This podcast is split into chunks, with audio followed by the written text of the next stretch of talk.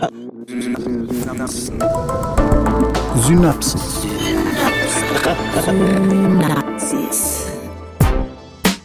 Science Slam. Im Wissenschaftspodcast von NDR Info. Hey zurück zu einer neuen Folge unseres Science Slam. Ich bin Maja Bachtjarowitsch und wie immer wechseln sich unsere Synapsenfolgen in der gewohnten Form ab mit dem Science Slam, bei dem WissenschaftlerInnen die Bühne kriegen für ihr Forschungsthema. Pro Staffel gibt es sechs Vorträge und am Ende entscheidet ihr auf ndr.de slash synapsen, welcher der beste war. Heute im Ring. Thomas Grundschläger ist Germanist und Didaktiker und beschäftigt sich in seiner Forschung unter anderem mit geschlechtsneutraler Sprache. Moin Thomas. Hallo Maya. Sag mal, geschlechtsneutrale Sprache ist aber nicht gendern, ne?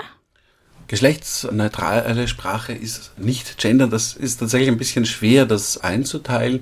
Gendern ist jetzt zu einem Überbegriff geworden für alle Überlegungen oder für alle Formen zur expliziten Versprachlichung von Geschlecht. Das heißt, es geht ja immer um die Frage, wie gehen wir denn mit Geschlecht in unserer Sprache um? Welche Möglichkeiten haben wir, das auszudrücken? Und dafür ist Gendern ein Überbegriff geworden. Es gibt jetzt einige ForscherInnen, ja, es gibt halt einige Personen, die sagen, okay, Gendern ist geschlechtergerechte Sprache, also der Ansatz tatsächlich Geschlechter in der Sprache sichtbar zu machen und geschlechtsneutrale Sprache, das wäre dann vielleicht so etwas wie Entgendern oder Ex-Gendern. Okay, da werden wir wahrscheinlich fachlich gleich in deinem Vortrag einiges zu hören. Ich habe allerdings vorab noch eine andere Frage. Das ist so eine Sache, also die Gesellschaft und ihre Sprache. Vor allem was Geschlecht in der Sprache angeht, was auch Gendern, jetzt wenn wir Gendern noch dazu nehmen, das angeht. Wie erklärst du dir das, dass das so ein großes Problem für viele ist? Naja, Sprache ist etwas sehr Persönliches. Also Sprache ist sozusagen immer in unserem eigenen Tanzbereich. Für uns ist Sprache Heimat häufig, ja, also wenn es zum Beispiel bei Dialekten geht. Ja. Aber wenn wir uns eben überlegen, wie stark die deutsche Sprache, aber tatsächlich auch alle anderen Sprachen oder sehr viele andere Sprachen von männlichen Strukturen beherrscht sind. Also beherrschen ist zum Beispiel auch ein Punkt, ja, da steckt das Wort Herr drinnen. Ja. Wenn wir uns da mal Gedanken machen, dann kann eben die Verwendung von geschlechtergerechter oder geschlechtsneutraler Sprache uns wirklich dabei helfen, mehr zu sehen. Und das ist das, was mich auch an diesem Thema so fasziniert, ja? dass wir mehr sehen können, als wir sozusagen gewöhnt sind zu sehen. Und das halte ich immer für einen guten Ansatz. Das bringt uns meines Erachtens immer einfach ein Stückchen weiter. Deshalb gibt es ja auch dieses Angebot. Und jetzt noch eine letzte Frage, bevor du deine Bühne kriegst. Wie ist das denn bei dir so? Wie hältst du das einfach so im Privaten oder im Alltag? Ich habe vor in etwa sieben Jahren begonnen, mich mit diesem Thema auseinanderzusetzen. Da habe ich noch studiert und habe mir gedacht, wenn ich Germanistik studiere, dann muss ich ja auch eine begründete Haltung zu diesem Thema entwickeln. Und dann habe ich mich wirklich durch Vorträge, durch Bücher gegraben. Ich habe mir die Grundlagen angeschaut, die ersten Leitfäden und so weiter und so fort und eben auch ganz viel Fachliteratur dazu. Und ich war immer mehr überrascht von der Tiefe dieses Themas und dass das eigentlich was sehr, sehr Komplexes ist, wozu ja auch im deutschen Sprachraum seit den 70er Jahren tatsächlich geforscht wird. Ne? Und in literarischen Texten kommt das vor. Das ist also ein Thema, das wirklich schon sehr lang und auch sehr deutlich da ist. Jetzt gerade nimmt das nochmal ein bisschen Fahrt auf, aber da gibt es schon ganz, ganz lange Diskussionen drum. Und ich bin da wirklich offenen, also ergebnisoffen herangegangen und habe aber dann sehr schnell festgestellt im Zuge meiner Recherchen, dass tatsächlich die Versprachlichung von Geschlecht etwas ist, womit wir ganz, ganz viel bewirken können. Und wenn man sich das anschaut, also jetzt diese Karriere, die das Gendern oder die Verwendung geschlechtergerechter Sprache hat, jetzt in den, ich sage jetzt mal, vergangenen 50 Jahren, die es ja mittlerweile schon sind, dann ist das eigentlich ein, ein, nahezu beispielloser Erfolgsweg, könnte man schon fast sagen. Wenn ich jetzt so an die Anfänge in den 80er Jahren zurückdenke, wie viel sich da in der Zwischenzeit schon getan hat, das ist äh, sehr, sehr einleuchtend. Ich persönlich seitdem eben oder auch deshalb bemühe mich immer um geschlechtsneutrale Sprache, ich verwende das in der Lehre, ich verwende das im Alltag, eben mit dieser bestimmten Form, die ich jetzt gleich vorstellen werde. Und das ist eine Form, das ist ein Angebot, das ich allen mache. Wenn Sie das verwenden wollen, ne, dann verwenden Sie es gern. Aber genau, es ist nicht so, dass ich das jetzt vorschreibe oder so. Es ist ein Angebot eben. Dann bin ich sehr gespannt auf deinen Vortrag. Ringfrei. Thomas Kronschläger und Entgendern nach Fettberg.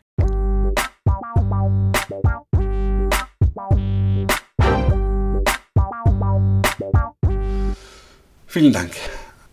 Entgendern nach Fettberg. Mein Name ist Thomas Kronschläger vom Institut für Germanistik der Technischen Universität Braunschweig und ich darf Ihnen das Entgendern nach Fettberg vorstellen.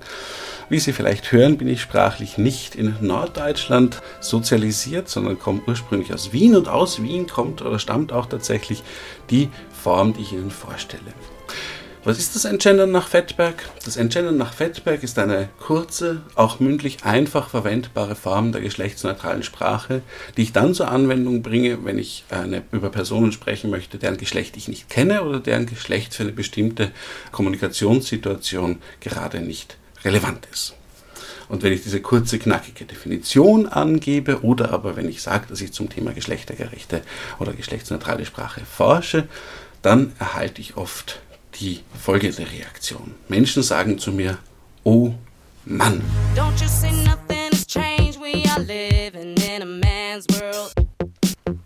Jetzt ist ein bisschen ein äh, Sport, gerade in der poststrukturalistischen Germanistik, zu schauen, was in den Wörtern drinnen steckt.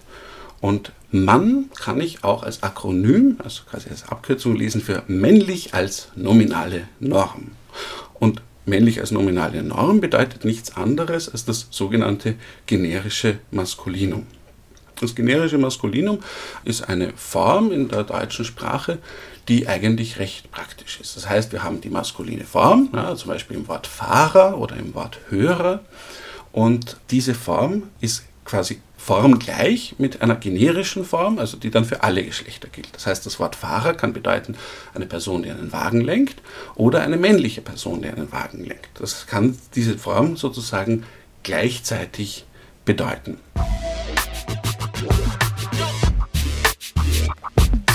Das wäre eine an und für sich recht praktische Form, also kann man das immer verwenden. Aber das Problem mit dieser Form ist, wie mit so vielen Dingen, sie funktioniert ganz, ganz häufig nicht. Und das ist in ganz vielen Experimenten im Laufe der letzten 40 Jahre in etwa immer wieder beforscht worden. Gerade Anfang der Nullerjahre gab es dazu ganz, ganz viel Forschung, aber auch danach noch. Und ein Experiment können Sie, wenn Sie möchten, jederzeit selbst nachbauen. Wenn Sie eine bestimmte Anzahl von Personen fragen, nennen Sie mir Ihre drei Lieblingsschauspieler. Und dann schreiben Sie einfach die Ergebnisse mit. Ja, angenommen, Sie fragen jetzt zwölf Personen, schreiben Sie dann also diese 36 Namen auf. Und dann fragen Sie andere zwölf Personen um dasselbe, aber Sie verändern das sprachlich ganz leicht. Sagen Sie einfach, nennen Sie mir Ihre drei Lieblingsschauspielerinnen und Lieblingsschauspieler. Und auch da schreiben Sie diese 36 Namen auf und stellen dann fest, ja, dass sich diese Ergebnisse immer hochsignifikant unterscheiden werden oder zumindest signifikant unterscheiden werden. Was wird passieren? In der zweiten Runde werden Sie einfach immer mehr Schauspielerinnen genannt bekommen oder genannt finden.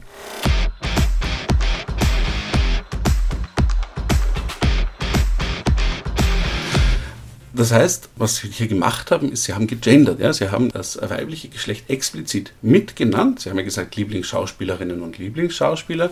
Und das führt eben dazu, dass das auch verstanden wird. Ja? Und dann kommen die Leute oder denken die Menschen, die sie befragt haben, auch mehr an Schauspielerinnen.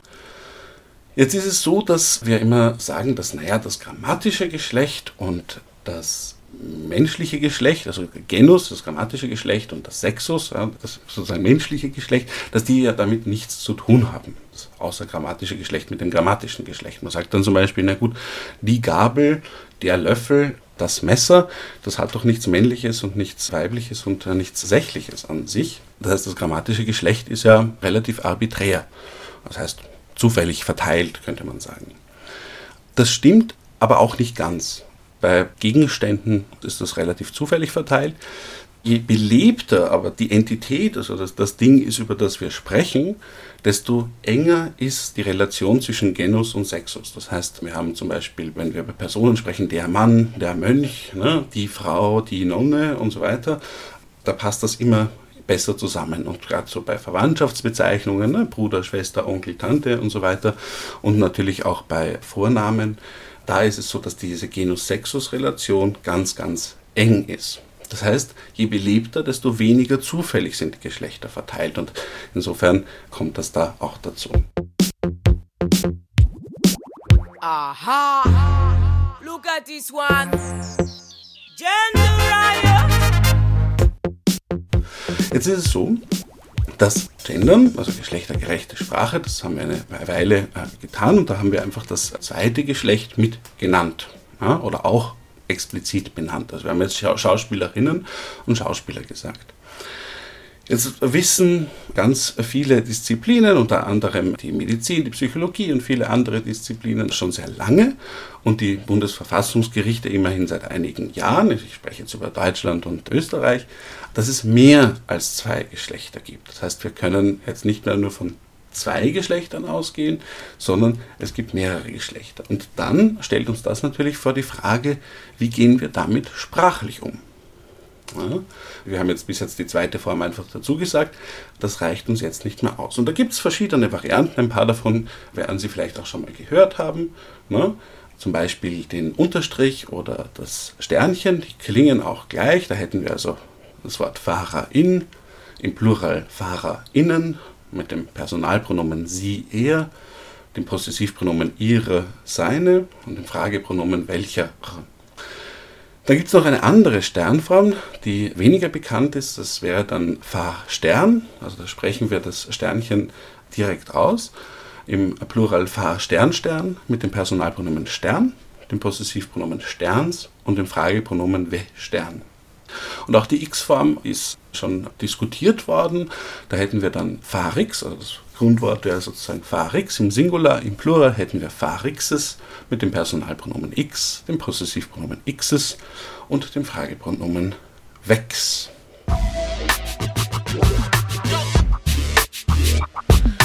Jetzt habe ich Ihnen eine auch mündlich einfach verwendbare Form versprochen, nämlich das Entgendern nach Fettberg. Warum heißt das nach Fettberg? Ich habe es benannt nach der Person, die das zuerst in den öffentlichen Diskurs eingeführt hat, und das war Hermes Fettberg, ein Wiener Aktionskünstler und Kolumnist, der eine bestimmte sprachliche Form seit 1992 durchgehend in seinen Kolumnen für die Wiener Wochenzeitung Falter verwendet. Und das ist eine Form, die ist mir irgendwann mal aufgefallen und dann habe ich gegraben nach den Ursprüngen. Ich habe mir die alten Ausgaben ausheben lassen. Ich bin diese Kolumnen durchgegangen, habe einen Korpus erstellt. Das heißt, ich habe alle diese Texte gesammelt, habe das durch eine Software gejagt. Das waren dann irgendwie, zumindest die Kolumnen von 20 Jahren, waren das 800 Schriftseiten. Da habe ich über 400, ich glaube 423 verschiedene Wörter belegt gefunden, habe das analysiert und systematisiert nur um drauf zu kommen, es ist wirklich so einfach, wie es auf den ersten Blick aussieht.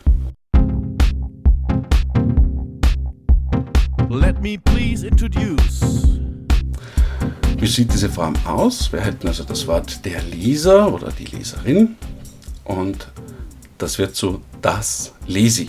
Im Plural die Lesis.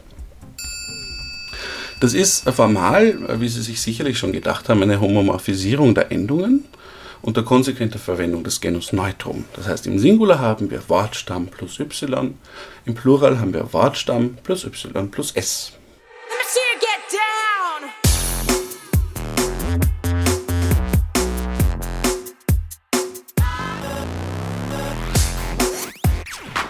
Wie klingt das jetzt? Ein paar Beispiele. Das heißt, das Wort Raucherin wird zu das Rauchi, im Plural die Rauchis. Das Wort Arzt, Ärztin, das Arzti, im Plural die Ärztis. Und wenn ich Sie bislang noch nicht überzeugt habe von dieser Form, wären Sie ein äh, Kritikerin, das Kritiki, im Plural die Kritikis. Jetzt werden Sie vielleicht sagen, gut, das mag an einzelnen Wörtern gehen, wie klingt das aber im ganzen Satz? Und da habe ich einen Satz für Sie vorbereitet, den ich in verschiedenen Formen durchdeklinieren kann. Falls Sie sich je gewundert haben, warum wir so blöde Beispielsätze immer finden, wenn Sie sich an Ihre Grammatikbücher zurückerinnern, das ist ein bisschen unser Sport. Ich habe mich auch hier bemüht. Also der Ausgangssatz ist mit der Sternchenform wäre die er Einbrecherin, hat ihr sein Werkzeug in der Bibliothek vergessen. Mit der anderen Sternchenform wäre das Düstern ein Brechstern, hat Sterns Werkzeug in der Bibliothek vergessen. In der X-Form hieße der Satz, Dex Einbrechix hat X's Werkzeug in der Bibliothek vergessen. Und entgendert nach Fettberg ist der Satz, das Einbrechi hat sein Werkzeug in der Bibliothek vergessen.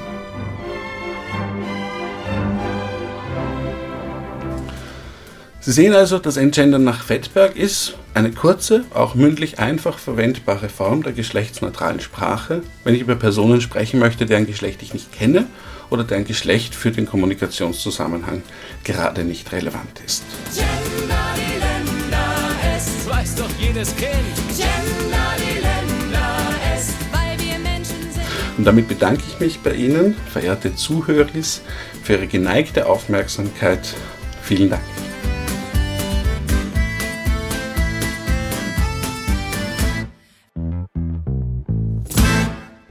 Vielen Dank, Thomas Kronschläger vom Institut für Germanistik der Technischen Universität Braunschweig. Jetzt wie gewohnt unser Disclaimer. Äußerungen der Wissenschaftler und Wissenschaftlerinnen im Podcast Science Slam geben deren eigene Auffassung wieder. Der NDR macht sich Äußerungen zum Thema nicht zu eigen. Für diesen Science Slam kooperieren wir mit Julia Offe und sie organisiert Science Slams auf der richtigen Bühne bundesweit. Mitschnitte und Fotos ihrer Veranstaltung, die gibt's wie gewohnt auf ndr.de/synapsen. Dort könnt ihr auch am Ende der Staffel für euren Lieblingsbeitrag abstimmen. Wenn es euch gefallen hat, was ihr gehört habt, dann erzählt's gerne weiter. Wenn ihr uns ein Feedback geben wollt, dann macht das gern per Mail an synapsen.ndr.de. Ich bin Maja Bachtjarewitsch. Kommende Woche hört ihr wieder eine Synapsenfolge in gewohnter Form. Den nächsten Beitrag im Science Slam im Podcast, den gibt's dann wieder in 14 Tagen. Bis dahin, tschüss. Synapsen Science Slam, ein Podcast von NDR Info.